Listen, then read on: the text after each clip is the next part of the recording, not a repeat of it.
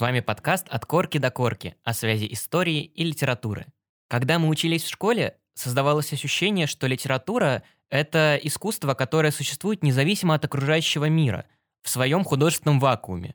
Мы даже не могли подумать, что два школьных предмета — литература и история — вообще как-то друг с другом связаны. История — это что-то про царей, войны, э, революции и так далее. А литература — про метафоры, эпитеты и о том, что хотел сказать автор. Но писатели были такими же свидетелями исторических событий, как и мы с вами. И так же, как и мы, их осмысляли. В этом подкасте мы, почти дипломированные филологи Сева и Диана, обсуждаем то, как те или иные события в мире отпечатались на страницах наших любимых повестей, поэм и романов. В сегодняшнем выпуске вы узнаете о так называемых новых людях, о том, что это не просто клише из учебника, а реально существовавшая прослойка общества. Мы посмотрим на новых людей с точки зрения человека, не согласного с их идеологией. И роль несогласного исполнит наш великий и любимый Федор Михайлович Достоевский. Когда говорят о новых или лишних людях, нам сразу представляются знаменитые нигилисты Базаров, Печорин и другие. Сева, вот мы о них сегодня будем говорить или о чем-то другом? О чем-то другом, Диана.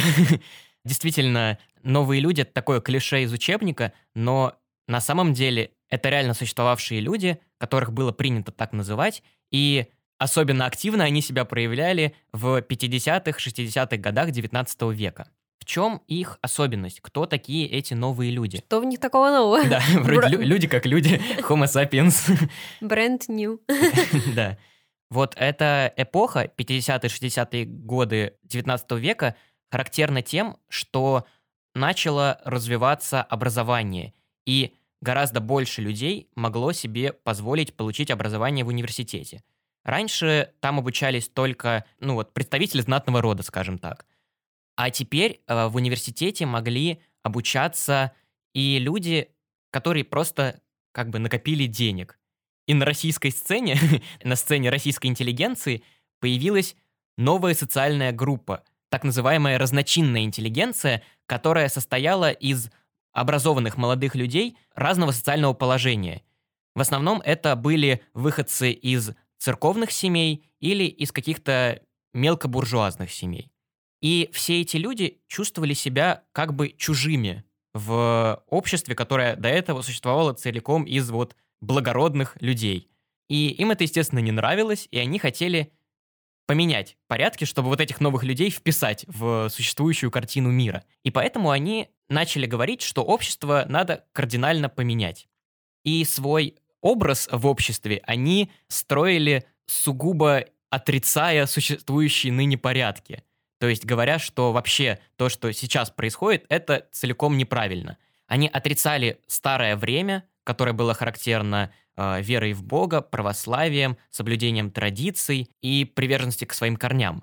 На смену вот такому идеалистическому мировоззрению э, с верой в нечто прекрасное, они поставили как бы веру в рациональность. То есть критерием качества для новых людей стала вот эта подчиненность разуму. Все, что можно постигнуть разумом, то правильно – а вот то, что находится как бы в сфере сверхъестественного, это нужно отринуть. И поэтому всю картину мира они пытались представить сугубо вот так вот рационально и научно. Все, что доказано наукой, то правильно.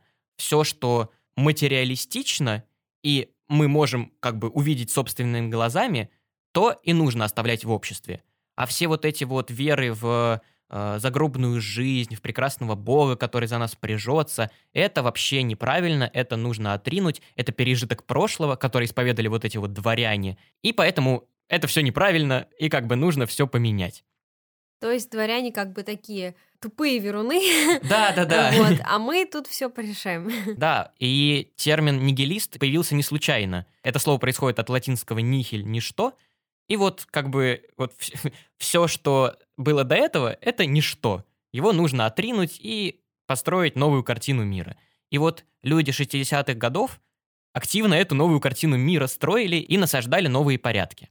Но, кстати, интересно, что хотя э, люди 60-х годов, шестидесятники, э, считали себя вот новыми людьми, на самом деле они появились как бы не с бухты-барахты. И здесь правомерно говорить о некой преемственности поколений. Потому что во многом люди 60-х годов продолжали идеи, которые высказывали люди 40-х годов, такие как Грановский, Герцен, Огарев и Белинский.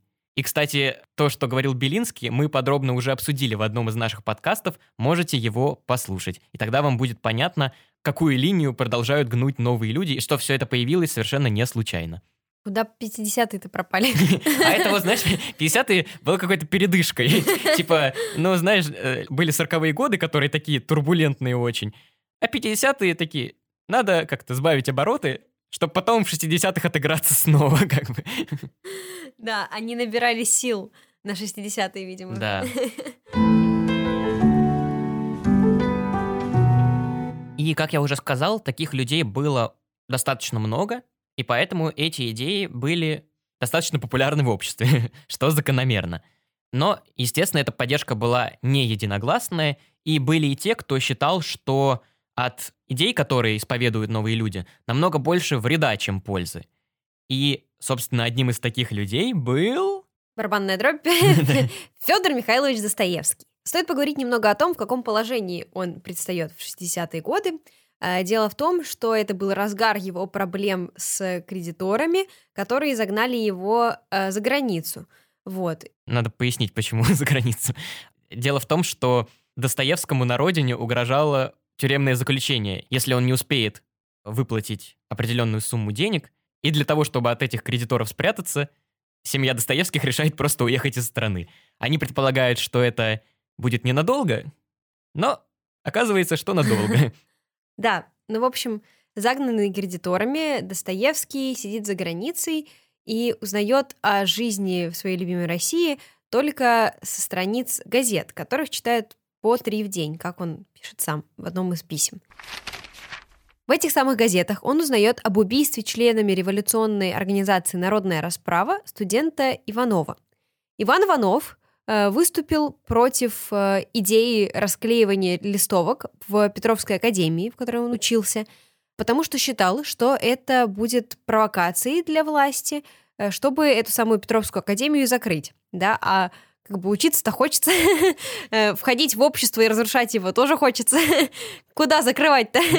вот. В общем, а Сергей Нечаев, который был таким своеобразным Сашей Белым в мире ОПГ народной расправы, подумал, что протест Иванова — это покушение на его власть. И тогда э, он не придумал ничего лучше, чем устранить э, конкурента единственным ему известным методом — убийством. И если вы вдруг э, задавались вопросами тимбилдинга, то у Нечаева есть на них ответ. Просто убедите всех в компании, что среди вас предатель, и вы и глазом моргнуть не успеете, как у всех уже будут руки по локоть в крови. Это дело получило широкую огласку, судебные заседания были открытыми, и в них принимало участие большое количество человек. Поэтому оно не могло обойти стороной передовицы газет.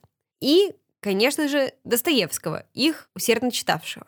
Более того, некоторые более изощренные подробности дела писатель э, узнавал от брата своей жены Анны Григорьевны Ивана Сниткина. Он э, был студентом той самой Петровской академии, в которой учились Нечаев и Иванов, и поэтому был с ними знаком.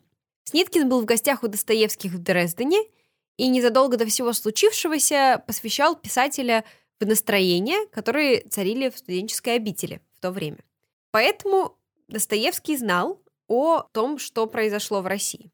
Безусловно, убийство студента Иванова ошеломило Достоевского, и на то был ряд причин. Дело в том, что сам Достоевский, он как бы так, немного нечист на руку, но не потому, что он приложил ее к убийству, а потому, что в свои студенческие годы Достоевский сам состоял в революционном кружке. Студенческие годы Достоевского как раз-таки приходятся на преусловутые сороковые, которые и принято воспринимать родоначальниками шестидесятых. Смотря на это сквозь года, писатель понимает, что вот та самая его революционно настроенная студенческая прослойка сороковых является прародителями да, жестоких студентов 60-х, способных на убийство. И в какой-то степени для Достоевского это не только вот популярная новость, да, или просто ажиотаж, но и личная трагедия. Поэтому Достоевский решает высказаться, как и пишет в письме Майкову, до последнего слова. Изначально он предполагает это сделать в форме памфлета, то есть такой небольшой злободневной статейки. Но э, Достоевский не был бы Достоевским, если бы не захотелось ему придать этой истории больше психологизма, да, и углубиться как бы внутрь человеческой души. Э, поэтому так вышло, что первоначальный замысел пришлось отложить, и бесы из памфлета переросли в полноценный роман о котором мы поговорим сегодня. Роман «Бесы» очень объемный. В нем представлено большое количество действующих лиц и событий. Поэтому очень трудно как-то его просто пересказать. Для этого нам потребуется больше, чем один 40-минутный выпуск. Мы в ВУЗе этот роман несколько месяцев проходили, чтобы вы понимали. Поэтому, да, за 40 минут мы вряд ли успеем его весь охватить. Поэтому для того, чтобы у вас сложилась общая картина того, что там происходит, мы обсудим несколько главных действующих лиц. Начнем мы с Степана Трофимовича Верховенского. Да. Вообще, отличительная черта романа «Бесы» — это то, что он сильно связан с реальными событиями, и практически у каждого героя в этом романе есть реальный прототип. Ну, это, в принципе, закономерно, потому что Достоевский пишет вот о нашей реальности именно политической, и поэтому во многом он берет за основу своих персонажей каких-то реальных политических и околополитических деятелей. И вот первый персонаж, Степан Трофимович Верховенский, э, в романе это уже такой пожилой человек, э, чья молодость как раз пришлась на уже надоевшие нам 40-е годы 19 века.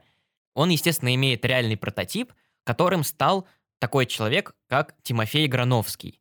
Это вообще был э, довольно известный историк, который занимался средневековьем и даже заложил основы изучения средневековья у нас в стране, но знаменит в обществе он был не только своими историческими трудами, а также своей политической позиции, потому что Грановского принято называть одним из первых русских западников. Он говорил, что Россия при своем э, развитии должна ориентироваться на то, как это происходит на Западе, во многом перенимать западный опыт, и тогда будет у нас прогресс. В общем, такая распространенная позиция в те годы. Также Грановского называли одним из первых русских либералов, который вот воспевал свободу от царя, независимость частной собственности и вот все, что либералам присуще. Также Грановский был э, членом большого количества подпольных кружков, дружил с э, Бакуниным и Герценом, и, в общем, существовал вот в этой, скажем так, либеральной тусовке. И вот Грановский — это прямо вот такой образцовый либерал 40-х годов, которого очень удобно взять за основу персонажа, который является вот таким вот стереотипным либералом. И поэтому Достоевский берет э, Грановского за основу, когда создает образ Степана Трофимовича Верховенского — но Достоевский с присущей ему иронией несколько переиначивает черты Грановского, из-за чего Степан Трофимович приобретает несколько такую комическую форму. Дело в том, что Степан Трофимович, так же как и Грановский, участвует в либеральных кружках, а, на которых говорит очень возвышенные речи о свободе человека, о том, что нельзя эту свободу никак тревожить, разрушать. Но все его действия и заканчиваются вот этими вот высокими словами. То есть, кроме того, чтобы говорить вот эти популистские речи, он больше никаких действий для совершенствования общества не принимает. Также, кстати, как и Грановский, Степан Трофимович называет себя историком, заявляет, что пишет огромный исторический труд, но этот исторический труд никому не показывает. И спойлер, до конца произведения мы так этот исторический труд не увидим. То есть он вот э, такой деятель науки, но как бы на словах. То есть я как бы, ребята, за науку, да, за научный подход, но не покажу, что я такого там научного натворил. И вот последний момент, который очень неплохо характеризует Степана Трофимовича и то влияние, которое такие, как э, Степан Трофимович, оказали на последующее поколение, является его история о том, что, опять-таки, в молодости он был э, весь из себя революционер и даже сочинил поэму, которая, по его э, собственному свидетельству, была с так называемым революционным направлением. Он сам говорил про эту поэму, что она содержала там э, лозунги антиправительственные, э, революционные, и что вообще, если бы эта поэма попала как бы не в те руки, его бы по головке не погладили, и что он находился вот э, на острие этой политической борьбы. При этом потом рассказчик добавляет, что эта поэма, цитата, «ходила по рукам у двух любителей и у одного студента». Но, несмотря на такой скромный тираж этой поэмы, Степан Трофимович все равно э, говорит, что он был э, в огромной опасности и что ему грозила в буквальном смысле смерть, смертная казнь. При этом вот эти два любителя, которые прочитали эту поэму, отзывались о ней достаточно сухо, что в этой поэме нет ничего особо примечательного, с художественной точки зрения она вообще никакущая, и вот все, что в этой поэме есть, это вот какие-то пресловутые популистские лозунги о том, что нужно менять общество. Мы за все хорошее против всего плохого. Но примечательно как раз то, что для Степана Трофимовича вообще не важно, какое произведение получилось с точки зрения э, читаемости, художественности и образности. Ему вот важно это вот э, следование политической повестки, что он вот такой, как э, все, исповедует правильную веру, и что он весь такой из себя либерал. И это, знаете, в какой-то степени напоминает произведения Советского Союза в духе соцреализма, которые регулярно получали сталинскую премию из-за того, что они следовали вот этим заветам соцреализма, показывали, какой э, коммунизм прекрасный, а то, что эти произведения вообще э, еле-еле читаются и никому особо не интересны, это уже дело второстепенное и неважно. И то, что о них никто сейчас даже и не вспомнит, ну, главное, что там воспевались идеалы Владимира Ильича Ленина. И вот он наш такой Степан Трофимович Верховенский, который, э, как я напомню, был либералом 40-х годов, и который, по мнению Достоевского, оказал огромное влияние на то, каким получилось поколение 60-х годов. И у Достоевского эта преемственность поколений показана очень буквально, потому что самый яркий представитель шестидесятников — это, собственно, сын Степана Трофимовича Верховенского, Петр Степанович Верховенский. Да, действительно, в жилах Петруши течет та же либеральная кровь, что и в жилах э, Степана Трофимовича. Вот. Но стоит отметить, что участие в воспитании своего сына Степан Трофимович особо-то и не принимал. То есть все, что их связывает, это действительно вот только кровные узы. Потому что Петруша, единственный сын Степана Трофимовича, рос у чужих людей, как сирота. Еще одна хорошая черта Степана Трофимовича Крынского. Как видите, сугубо положительный человек. Да. Такой, князь Мышкин. Вот. У такого отца вырастет прекрасный сын, я думаю. Однозначно. Как э, Петра Верховенского описывает Достоевский? Никто не скажет, что он дурен собой, но лицо его никому не нравится. Голова его удлинена к затылку и как бы сплюснута с боков, так что лицо его кажется острым. Лоб его высок и узок, но черты лица мелкие. Глаз острый, носик маленький и остренький, губы длинные и тонкие. Выражение лица словно болезненное, но это только кажется. У него какая-то сухая складка на щеках и около скул, что придает ему вид как бы выздоравливающего после тяжкой болезни. И, однако же, он совершенно здоров, силен и даже никогда не был болен.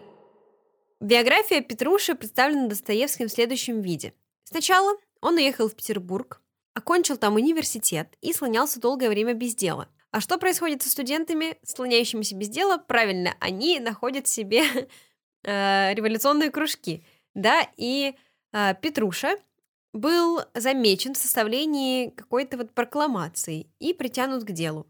Поэтому он, как Достоевский от кредиторов, но сейчас от государства бежит э, непосредственно за границу, в Женеву.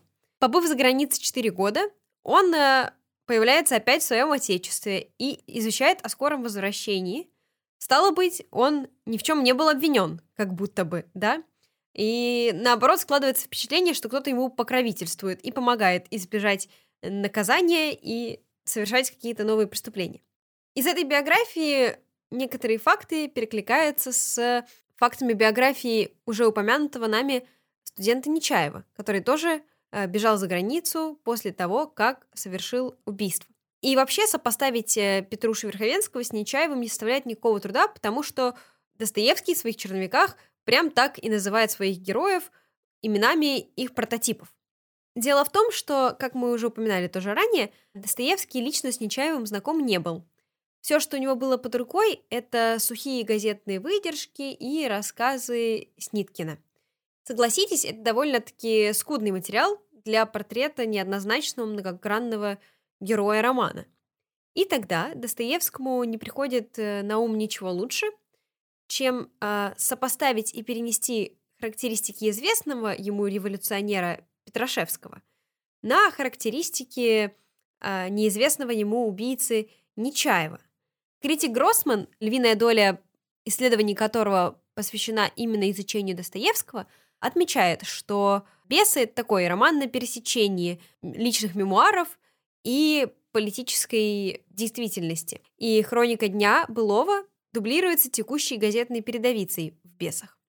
Поэтому очень многие черты Петрашевского прослеживаются и в персонаже Петра Верховенского. Э, Даже созвучно. Да, да, действительно, кстати, на их сходство указывает э, то, что Петрашевский — это почти точно неполная анаграмма от Петруша Верховенский. Что можно сказать о Петрашевском, да, потому что о Нечаеве мы до этого поговорили.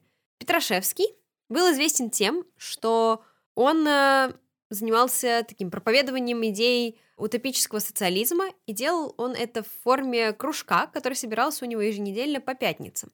Ну, не, нельзя сказать, что это был какой-то прям гиперреволюционно настроенный кружок, да, что у них там э, в подвале оружие лежало или еще что-то. Единственным их как раз-таки вот революционным инструментом была библиотека Петрашевского, в которой содержалось большое количество западнических пролиберальных произведений, которые они, собственно, и читали. И вот в чтении такой э, запрещенной литературы был замечен и также сам Достоевский. Он читал письмо Белинского Гоголю и чуть не был из-за этого расстрелян, но благо все обошлось.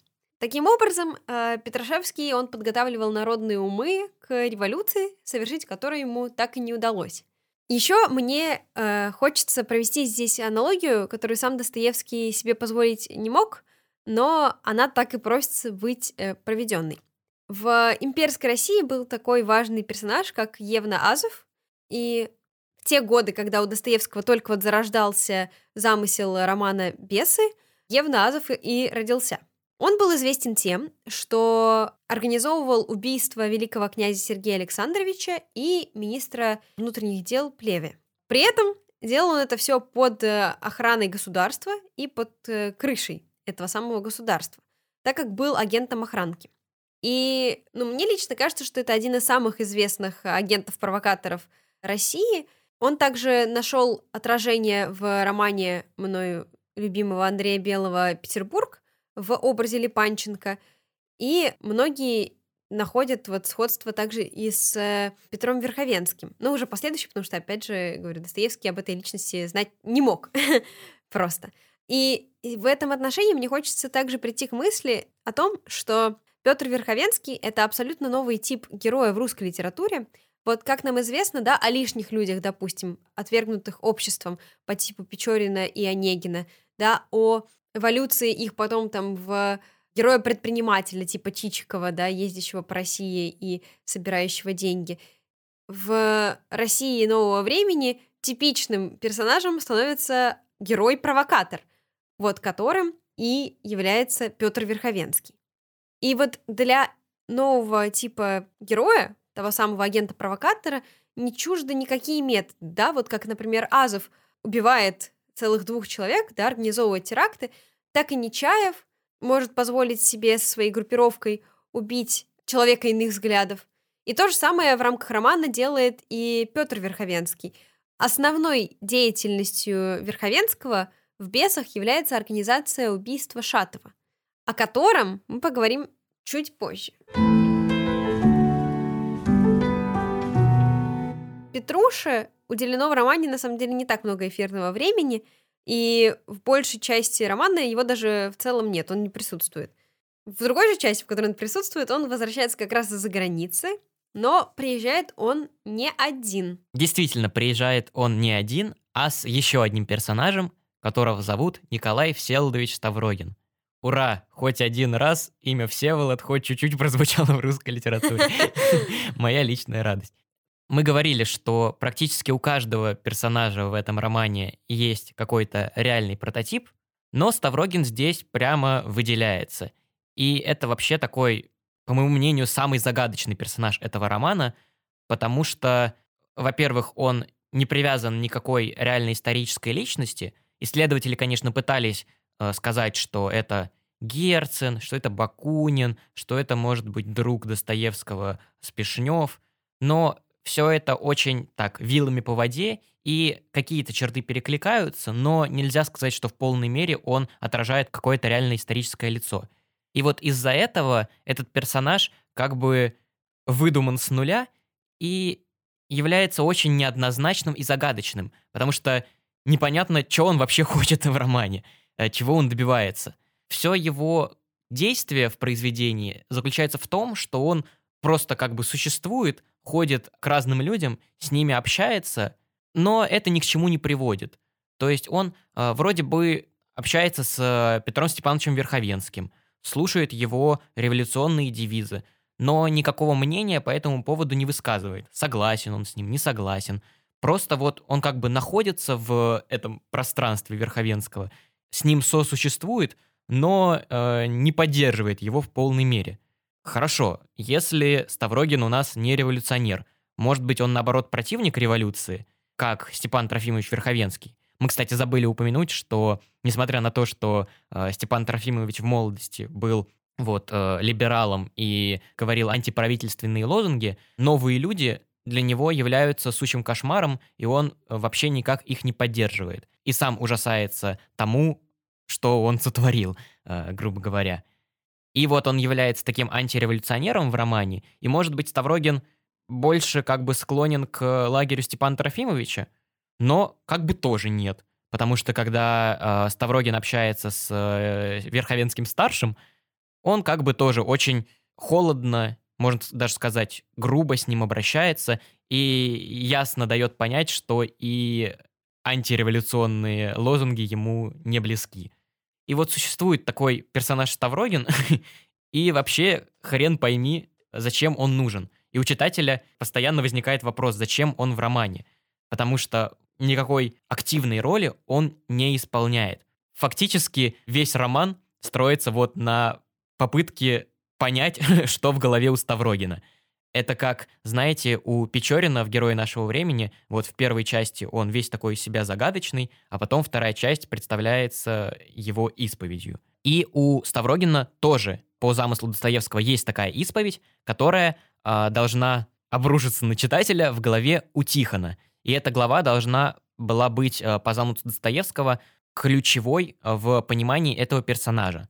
Но с этой главой произошло очень, мягко скажем, неприятное событие для автора этого романа Федора Михайловича Достоевского. Цензура взяла и забраковала эту главу. Сказала, что ее выпускать нельзя, потому что описанное там просто ужасно. И не подобает читать такое обычным людям. Достоевский пытался как-то переписать э, эту главу, но все равно цензура это не пропустила, и итоговый роман первые читатели увидели без ключевой главы, которая дает понять характер главного героя, что у него на душе. Поэтому персонаж Ставрогина очень долгое время был абсолютно непонятым, до того, как эта глава все-таки была опубликована. И что такого в этой главе находится? Что там такого ужасного, что цензура это не пропустила? А на самом деле достаточно, достаточно понятно, почему э, цензура э, забраковала эту главу потому что в ней Ставрогин описывает ужасные деяния, которые он совершал в прошлом. По сюжету этой главы Ставрогин приходит к старцу по имени Тихон и вручает ему несколько листов, на которых написана его исповедь. И в этой исповеди Ставрогин сознается в нескольких ужасных поступках, которые он совершил в прошлом. И самое страшное и ужасное э, деяние, которое довелось ему совершить в прошлом, это Изнасилование маленькой девочки по имени Матреша. Мне кажется, что проще всего, э, комментируя это событие, просто зачитать цитату из романа. Матреша сидела в своей коморке, на скамеечке, ко мне спиной, и что-то копалась с иголкой. Наконец, вдруг тихо запела, очень тихо. Это с ней иногда бывало. Я вынул часы и посмотрел, который час. Было два. У меня начинало биться сердце. Но тут я вдруг опять спросил себя, могу ли остановить? И тотчас же ответил себе, что могу. Я встал и начал к ней подкрадываться. У них на окнах стояло много герани, и солнце ужасно ярко светило. Я тихо сел подле на полу. Она вздрогнула и сначала неимоверно испугалась и вскочила. Я взял ее руку и тихо поцеловал. Принагнул ее опять на скамейку и стал смотреть ей в глаза. То, что я поцеловал у нее руку, вдруг рассмешило ее, как дитю, но только на одну секунду, потому что она стремительно вскочила в другой раз и уже в таком испуге, что судорога прошла по лицу. Она смотрела на меня до ужаса неподвижными глазами, а губы стали дергаться, чтобы заплакать, но все-таки не закричала. Я опять стал целовать ей руки. Взяв ее к себе на колени, целовал ей лицо и ноги. Когда я поцеловал ноги, она вся отдернулась и улыбнулась как от стыда, но какой-то кривой улыбкой. Все лицо вспыхнуло студом. Я что-то все шептал ей. Наконец вдруг случилась такая странность, которую я никогда не забуду, и которая привела меня в удивление. Девочка обхватила меня за шею руками и начала вдруг ужасно целовать сама. Лицо ее выражало совершенное восхищение. Я чуть не встал и не ушел, так это было мне неприятно в таком крошечном ребенке, от жалости. Но я преодолел внезапное чувство моего страха и остался. В общем, да, событие ужасное. И спустя время это событие настолько ранит маленькую девочку Матрешу, что она совершает самоубийство. Но часов уже в одиннадцать прибежала девочка от хозяйки с Гороховой с известием ко мне, что Матреша повесилась. Достоевский никак не оправдывает Ставрогина. Он не пытается показать, что это событие неоднозначно и что нужно проявлять какую-то жалость к Ставрогину – нет, он целиком и полностью виноват, что совершил такой ужасный поступок. И какая роль у этого изнасилования в понимании личности Ставрогина? С помощью такого яркого и ужасного поступка Достоевский показывает, насколько время, в котором Ставрогин живет, извращено и насколько далеко, в плохом смысле, может зайти человек, который э, существует вот в этом поле новых людей, в этом поле хаоса, неопределенности и отрывания от старых устоев. Потому что Ставрогин — это типичная мечущаяся личность, которая настолько не понимает, что ему в этом мире полном неопределенности, хаоса, э, революционных бурлений, что ему вообще в этом мире делать, что он заводит себя в такие дебри, опускается на такое дно, что оказывается способен на такие ужасные деяния. Несмотря на то, что Ставрогин — это персонаж, который имеет потенциал стать благородным. Им все восхищаются в романе. Сам Достоевский пишет, цитата, что он из сердца его вынул. То есть это не какая-то маргинальная опустившаяся личность. Это как раз личность потенциально благородная, но которую извращает век, в котором он живет. Но есть в этом романе еще один персонаж, который, в отличие от Ставрогина, ничего плохого особо как будто бы и не делает, по крайней мере, другим персонажам романа. Но почему-то все его недолюбливают, э, избегают и неодобрительно о нем высказываются. И это персонаж по имени Иван Павлович Шатов, о котором расскажет Диана. Иван Павлович Шатов известен нам как крепостной Варвары Петровны, которая является матерью Ставрогина. Он у нее рос и воспитывался, воспитывался непосредственно Степаном Трофимовичем. Варвара Петровна облагодетельствовала Ивана Павловича, отправив его учиться в университет, и была на него обижена за то, что когда Ивана исключили, он к ней не вернулся, а остался жить, э, по-моему, в Петербурге. Собственно, затем, когда он понял, что жизнь человека, который не учится и не работает, не очень сладка, он приехал за границу. И это было точкой невозврата для него и его революционных идей. Он тоже был революционером. А, да, стоит упомянуть, что а, Шатов до этого был революционером и шел по тем же стопам а, вот а, Петра Верховенского, да, вот как будто бы студент не может не быть революционером. Но и за граница, и устои за границей сильно изменили Шатова и развернули его в противоположную крайность. Он устремил свой взор в сторону славянофильских вот э, идей. Как пишет про него Достоевский, это было одно из тех идеальных русских существ, которых вдруг поразит какая-нибудь сильная идея и тут же разом точно придавит их собой, иногда даже навеки. Справиться с нею они никогда не в силах, а уверуют страстно.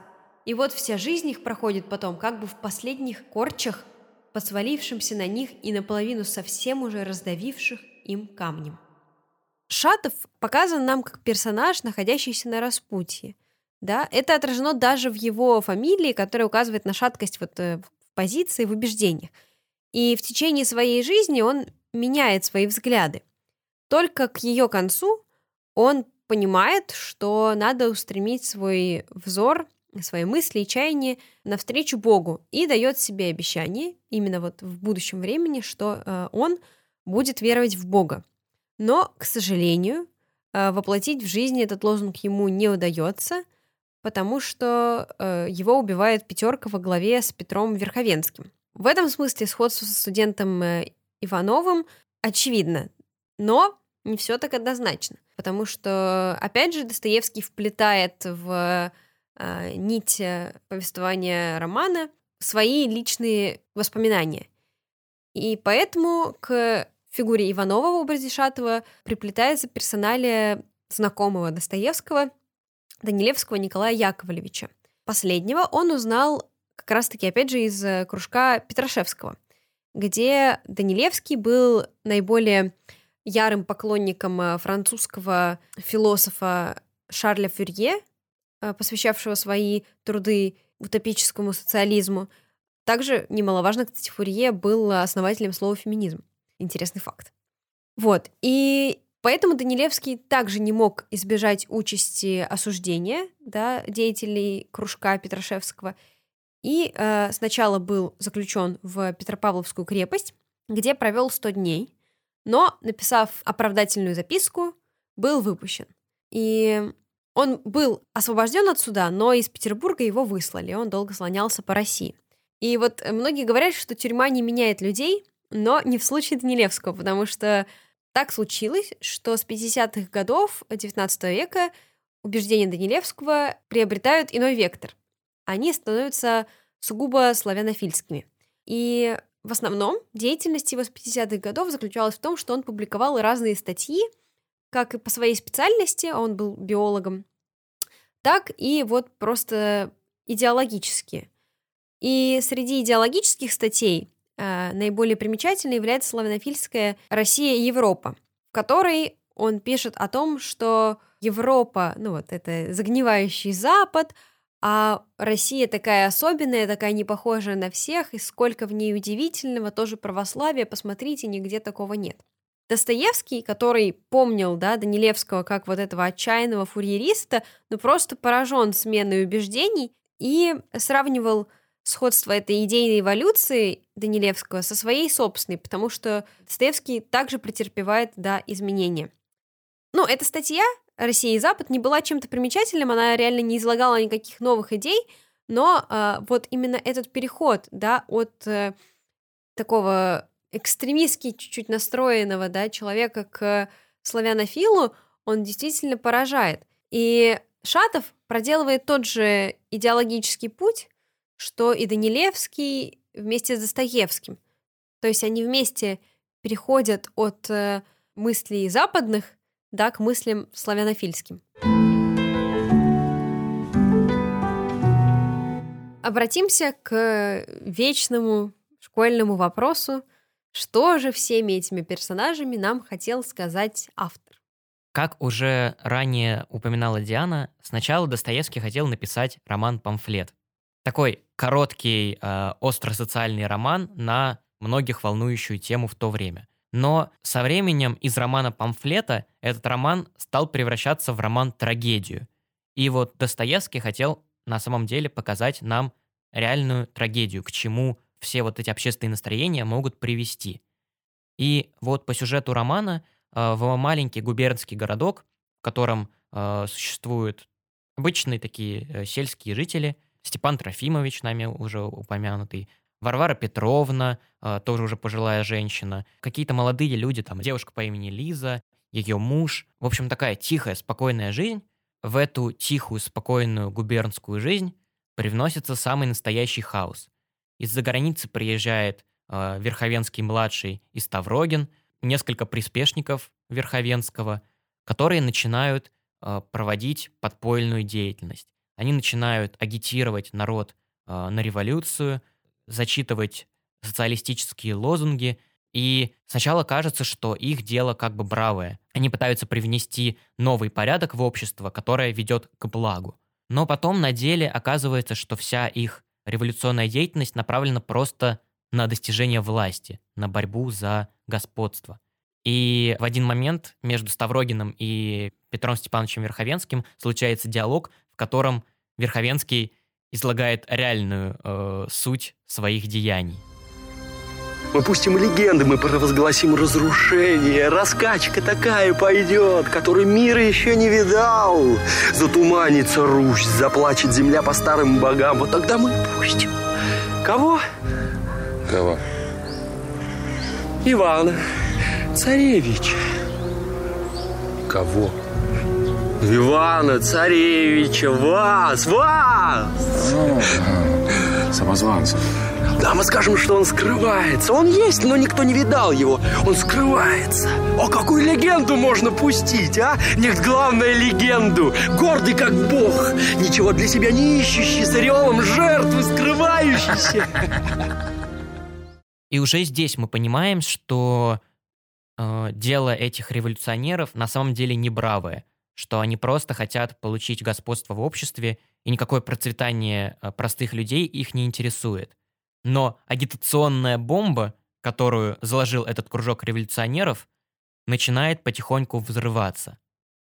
Первым город потрясает выстрел.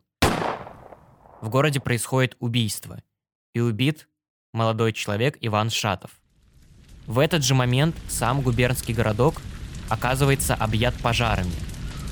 Озверевшая толпа, которая потрясена тем, что вокруг происходит, случайным образом начинает винить в поджоге молодую и полную жизни девушку по имени Лиза. И ни за что она оказывается до смерти забитой, озверевшей толпой. Один из главных героев романа, Ставроин, не выдерживает своих душевных метаний и убивает себя.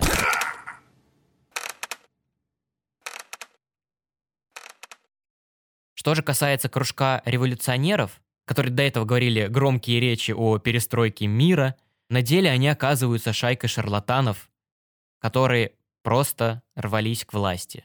Их ловят, и на допросе они очень быстро сдают друг друга, и от их революционной борьбы не остается и следа.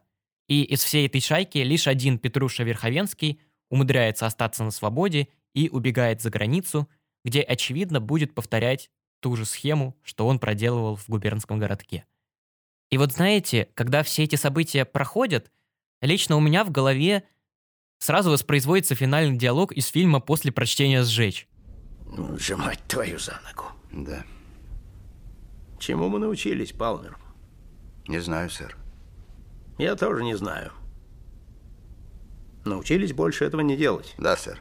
И еще бы знать, что мы сделали. Да, сэр, это сложно сказать. Я ни хрена не понимаю. Ну, а если серьезно, то картина, которую нам рисует Достоевский, она, ну, правда, очень страшная. Все происходящее воспринимается как действительно апокалипсис. Ну, вот просто ни с того ни с сего мир действительно рушится – и читая этот роман, реально создается ощущение, что все персонажи действительно одержимы какими-то бесами. Вот название романа невероятно точно отражает его суть. Потому что все герои в один момент начинают просто ни с того ни с сего творить зло, без какой-либо на то причины. Как будто они действительно одержимы нечистыми силами, которые им повелевают творить ужасные вещи просто потому, что это природа бесов. Ну вот Достоевский пытается показать, что идея и есть тот самый бес, который тебя может вселиться, и ты не сумеешь заметить, как натворишь делов уже и наломаешь дров. Даже та же история с Нечаевым выглядит именно так. Да, то есть идея, она разорвала его и привела к тому, э, к чему привела. В Советском Союзе этот роман особо не печатался и не поддерживался литературной элитой. И вот мне интересно, насколько это оправдано или нет. Сева, как ты лично думаешь, роман нужно читать, изучать э, и давать ему новую жизнь в нынешних реалиях?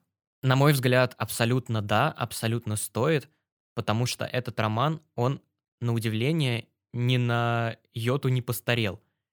Казалось бы, уже примерно 150 лет прошло с написания этого романа, а все темы, которые там обсуждаются, они до сих пор актуальны. Стоит ли нам сближаться с Западом? А, стоит ли идти по пути революции, а не эволюции? И вообще, вот эти революционные деятели, которые нам прокламации читают, что вообще за ними стоит? Они действительно хотят блага для народа или просто хотят получить место у кормушки? Вот все эти вопросы, они обсуждаются прямо сейчас разными экспертами. Но при этом все эти же вопросы поднимаются и в романе «Бесы». И вот это, кстати, меня в Достоевском и восхищает, что это был человек, который невероятно мастерски ставил вопросы. Мне не всегда нравятся ответы, которые он дает на эти вопросы, но тот огонек рефлексии, который он в тебе зажигает, он потом разгорается в огромное пламя, и ты сам начинаешь думать над сложными и неразрешимыми вопросами и формулировать собственное отношение к этому миру. Поэтому, действительно, если вы хотите реально подумать и загрузиться, в хорошем смысле этого слова, роман «Бесы» для вас. Диана, а ты что думаешь?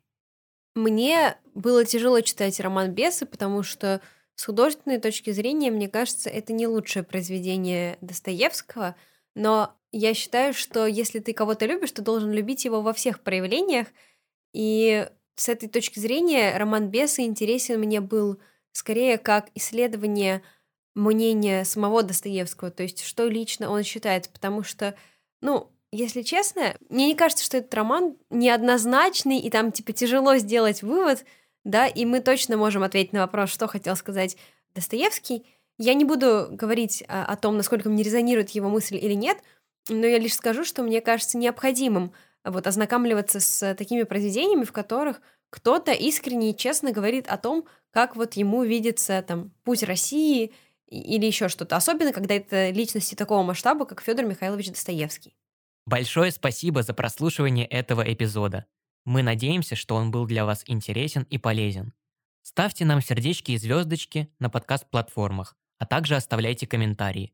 Так о нашем проекте узнает как можно больше людей. Любите литературу и учите историю. Всем пока!